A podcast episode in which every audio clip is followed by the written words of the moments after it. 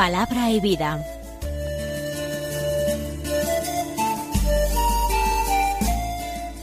Con el padre Manuel Horta desde Sevilla.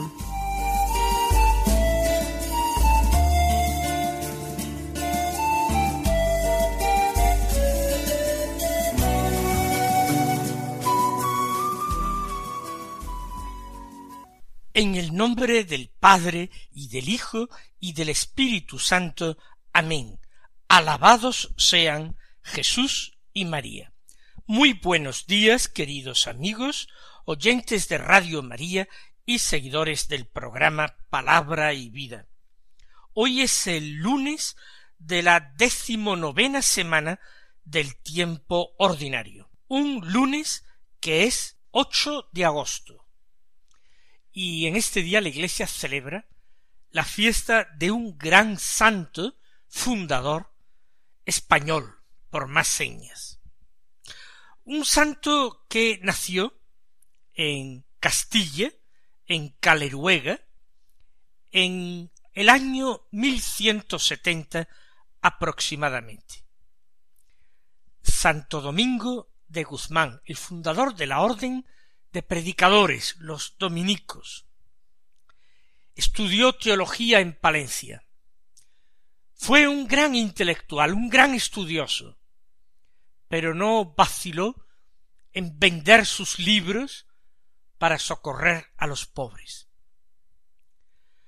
Fue hecho canónigo de la iglesia catedral de Osma. Hoy día es la diócesis de Osma Soria, él fue canónigo precisamente de esta iglesia catedral de Osma. En aquel tiempo los canónigos o muchos canónigos vivían en comunidad, teniendo en común, por ejemplo, el refectorio para comer juntos, etcétera, aunque cada uno pudiera conservar un peculio propio, un dinero propio.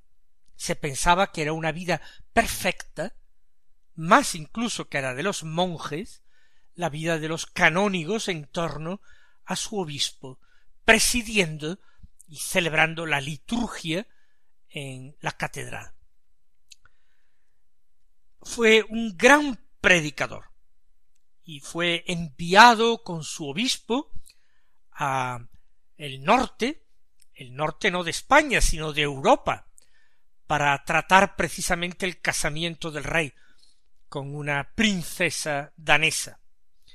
Lo cierto es que el cruzar Francia en aquellos tiempos, que estaba totalmente infectada de la herejía albigense, a él le conmueve, le hace tener eh, conversaciones y discusiones con los albigenses, predicar al pueblo, se sensibiliza ante esta cuestión.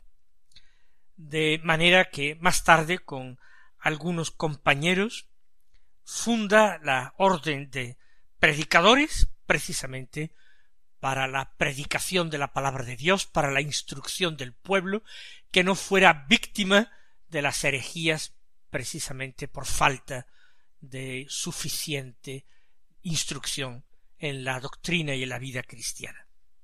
Fue un hombre muy mortificado, muy santo, muy desprendido y con grandes dotes para el gobierno y la organización.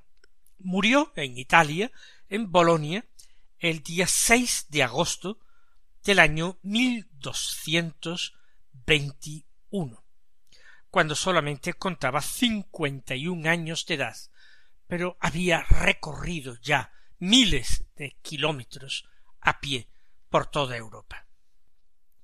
Vamos nosotros ahora a escuchar la palabra de Dios que se proclama en la misa de este día. El Santo Evangelio es según San Mateo, del capítulo diecisiete, los versículos veintidós al veintisiete, que dicen así. En aquel tiempo, mientras Jesús y los discípulos recorrían juntos Galilea, les dijo Jesús, al Hijo del hombre lo van a entregar en manos de los hombres, lo matarán, pero resucitará al tercer día. Ellos se pusieron muy tristes. Cuando llegaron a Cafarnaún, los que cobraban el impuesto de las dos dracmas se acercaron a Pedro y le preguntaron ¿Vuestro maestro no paga las dos dracmas? Contestó sí. Cuando llegó a casa Jesús se adelantó a preguntarle ¿Qué te parece, Simón? Los reyes del mundo a quién le cobran impuestos y tasas, a sus hijos o a los extraños. Contestó a los extraños. Jesús le dijo Entonces los hijos están exentos.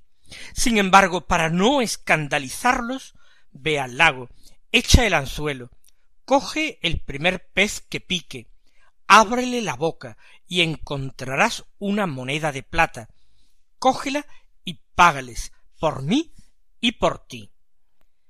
Acabamos de escuchar un texto un tanto extraño por lo prodigioso de la solución que se encuentra aquella moneda en la boca del pez. Pero vamos al significado, vamos a ver cómo este texto es verdaderamente evangelio, buena noticia.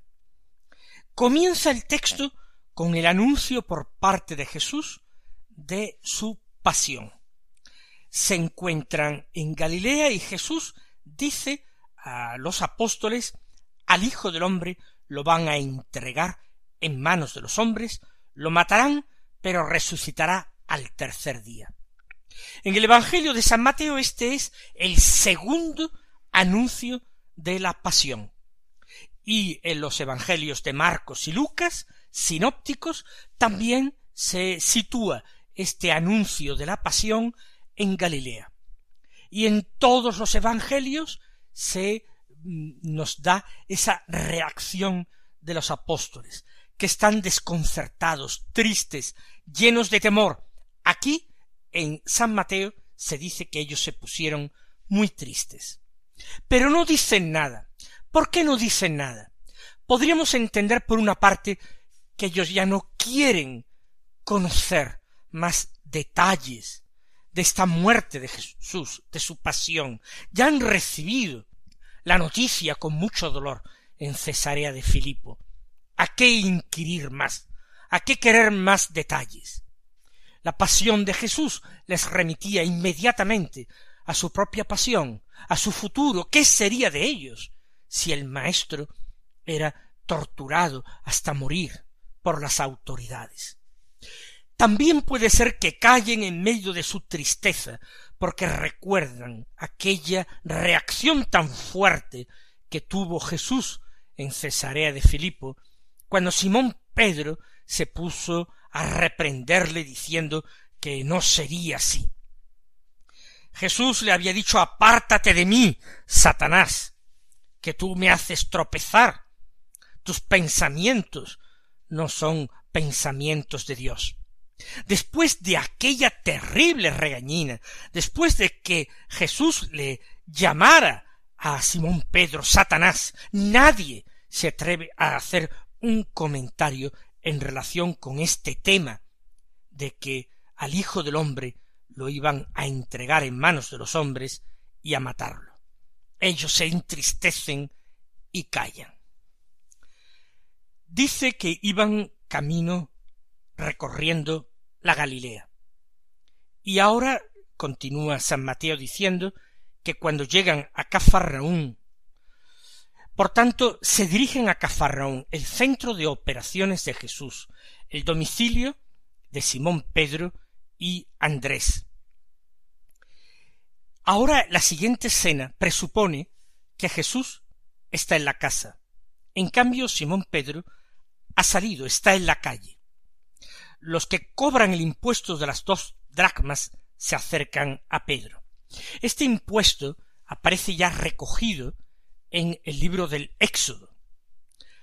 Todos los israelitas, varones, a partir de los veinte años, tenían que pagar un impuesto. El impuesto de medio ciclo, que era el equivalente a dos dracmas. En tiempos del destierro en Babilonia se había disminuido evidentemente esta cantidad. Pero se dirigen a Pedro preguntando por el maestro. ¿Por qué? Quizás porque saben que Jesús se aloja mientras está en Cafarnaún, en casa de Simón Pedro, y a él quizás como cabeza de familia, como responsable de la comunidad doméstica, se dirigen. Pero es verdad que los mismos cobradores tienen dudas. Los sacerdotes no pagaban aquel impuesto.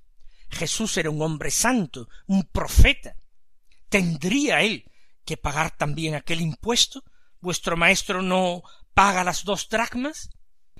Jesús demuestra ese conocimiento sobrenatural de las cosas, y es él el que saca la conversación antes de que Simón pueda decir algo. ¿Qué te parece, Simón? Los reyes a quién cobran impuestos y tasas? ¿A sus hijos o a los extraños? ¿Por qué hace esta pregunta Jesús? Porque no quiere dejar a Simón Pedro ni a los demás discípulos con una duda. Jesús se está manifestando, revelando como el Hijo de Dios, el Hijo del Rey eterno. Solamente el Hijo del Rey eterno no tendría que pagar. ¿Por qué? Porque los hijos de los reyes no pagan impuestos a sus padres. Esta es la gran enseñanza, la gran revelación de Jesús, no ese carácter eh, sobrenatural que pudiera tener encontrar las dos dracmas en la boca del pez pescado por Simón Pedro en el lago. Vamos a dar gracias al Señor porque Él nos va diciendo claramente, al ritmo de las páginas del Evangelio, quién es Él.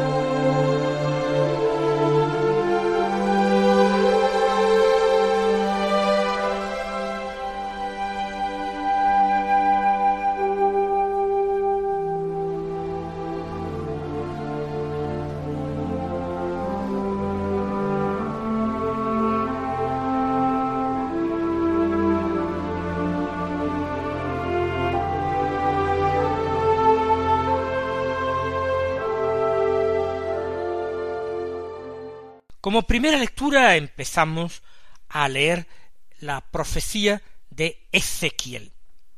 Del capítulo uno, los versículos dos al cinco y veinticuatro a veintiocho, que dicen así.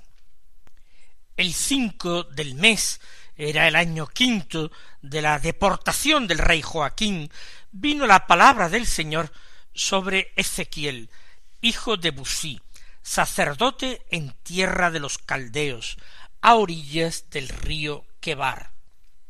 Allí se posó sobre él la mano del Señor. Vi un viento huracanado que venía del norte, una gran nube y un fuego zigzagueante, con un resplandor en torno, y desde el centro del fuego, como un resplandor de ámbar, y en el centro de todo la figura de cuatro seres vivientes. Este era su aspecto, tenían forma humana, y oí el rumor de sus alas, cuando se movían, como estruendo de aguas caudalosas, como la voz del Todopoderoso, como griterío de multitudes, como estruendo de tropas. Cuando se detenían, replegaban sus alas, también se oyó un estruendo sobre la bóveda que estaba encima de sus cabezas. Cuando se detenían, replegaban sus alas, y por encima de la bóveda que estaba sobre sus cabezas había una especie de zafiro en forma de trono. Sobre esta especie de trono sobresalía una figura que parecía un hombre, y vi un brillo como de ámbar, algo así como fuego lo enmarcaba, de lo que parecían sus caderas para arriba, y de lo que parecían sus caderas para abajo, vi algo así como fuego rodeado de resplandor, como el arco que aparece en las nubes cuando llueve. Tal era la apariencia del resplandor en torno. Era la apariencia visible de la gloria del Señor. Al contemplarla caí rostro en tierra. El profeta Ezequiel forma parte de los deportados a Babilonia. Es alguien que pertenece al estamento sacerdotal. Y tiene su visión en tierra de caldeos a orillas del río Keba o Kebar. Es hijo de Bucí, un sacerdote. ¿Qué es importante en esta visión? En primer lugar, hay algo que estaba muy arraigado en la mentalidad religiosa de los hombres antiguos. Y es que cada territorio tenía su propio dios. Cada pueblo tenía su propio dios. Eran dioses nacionales, eran dioses de ciudades o de naciones. En Israel, pues el dios era Yahvé, pero eso no quería decir en la mentalidad ni siquiera de los israelitas que no existieran otros dioses que eh, a los que rendían culto otros pueblos. La tentación era grandísima en el destierro. Si ellos han conseguido esta victoria, se han logrado deportarnos y deponer al rey, quiere decir que sus dioses son muy fuertes. Por otra parte, la increíble y colosal eh, escultura y arquitectura de Babilonia, con sus grandes templos, con las representaciones de los toros alados, etc., tenía que impresionar vivamente a los judíos, que no estaban acostumbradas a esas representaciones eh, eh, tan a lo vivo. Ellos tenían que sentirse impresionados ante los dioses de Babilonia. Por eso la tentación de idolatría sería muy fuerte. Rendirse al dios de los vencedores, darle culto.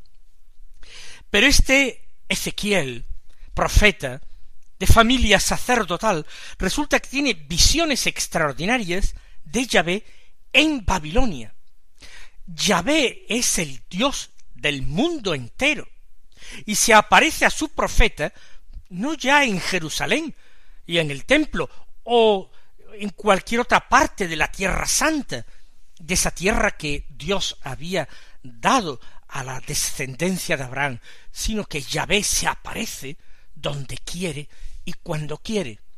Se aparece en tierra de Babilonia porque Él es el único y verdadero Dios de todos los hombres, también de los babilonios. Esto es un importante mensaje religioso que captarían los oyentes o lectores de Ezequiel desde el primer momento. Ve aquella nube nimbada de resplandor. Dios, la representación de Dios, está unida siempre a la luz. Nube nimbada de resplandor, relampagueo como el brillo del electro. Y en medio la figura de cuatro seres vivientes de forma humana.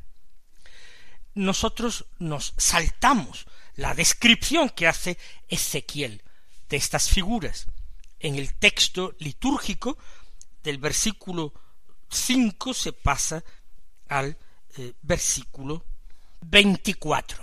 Por tanto, como digo, no tenemos la descripción de estos seres, pero se dice que tenían forma humana, cuatro vivientes.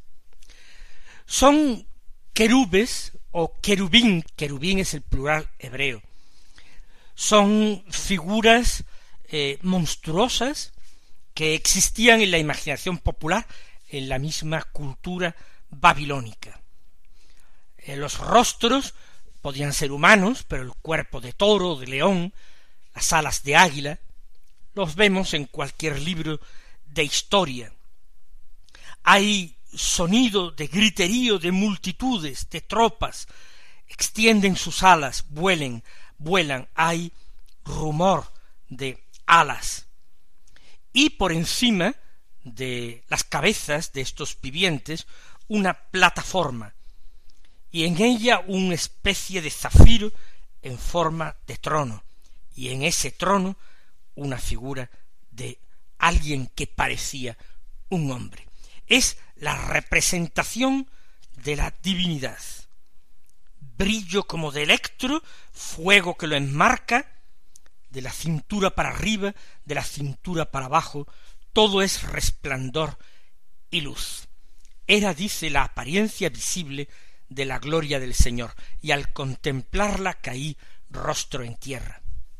Hay toda una invitación del profeta para que los oyentes y lectores adoren la majestad de Dios, comprendan la trascendencia de Dios, cuyo rostro es imposible discernir.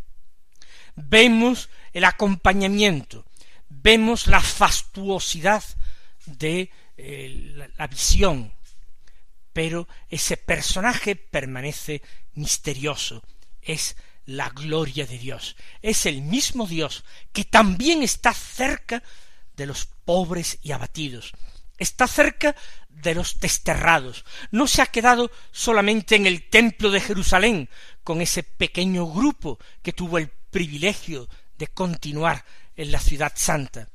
Dios se ha desplazado, Él es también un desterrado que se encuentra en Babilonia, allí a orillas del río Quebar. Es el Dios con nosotros.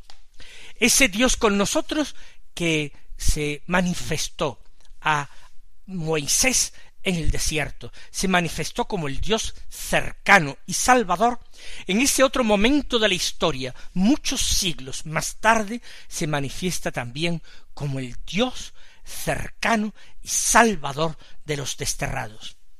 ¿Acaso no lo será también para nosotros cercano y salvador? Vamos a cumplir nosotros con nuestra misión. Vamos también nosotros a adorar.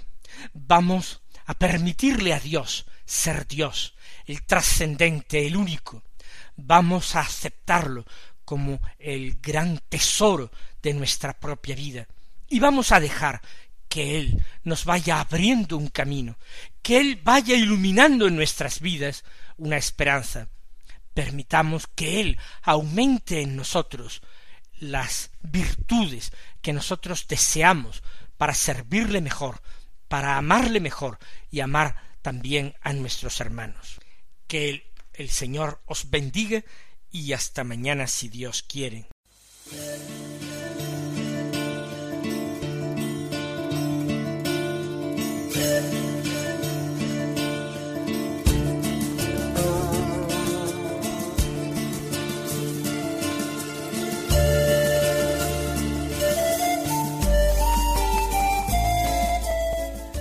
Concluye Palabra y Vida, un programa dirigido desde Sevilla por el Padre Manuel Horta.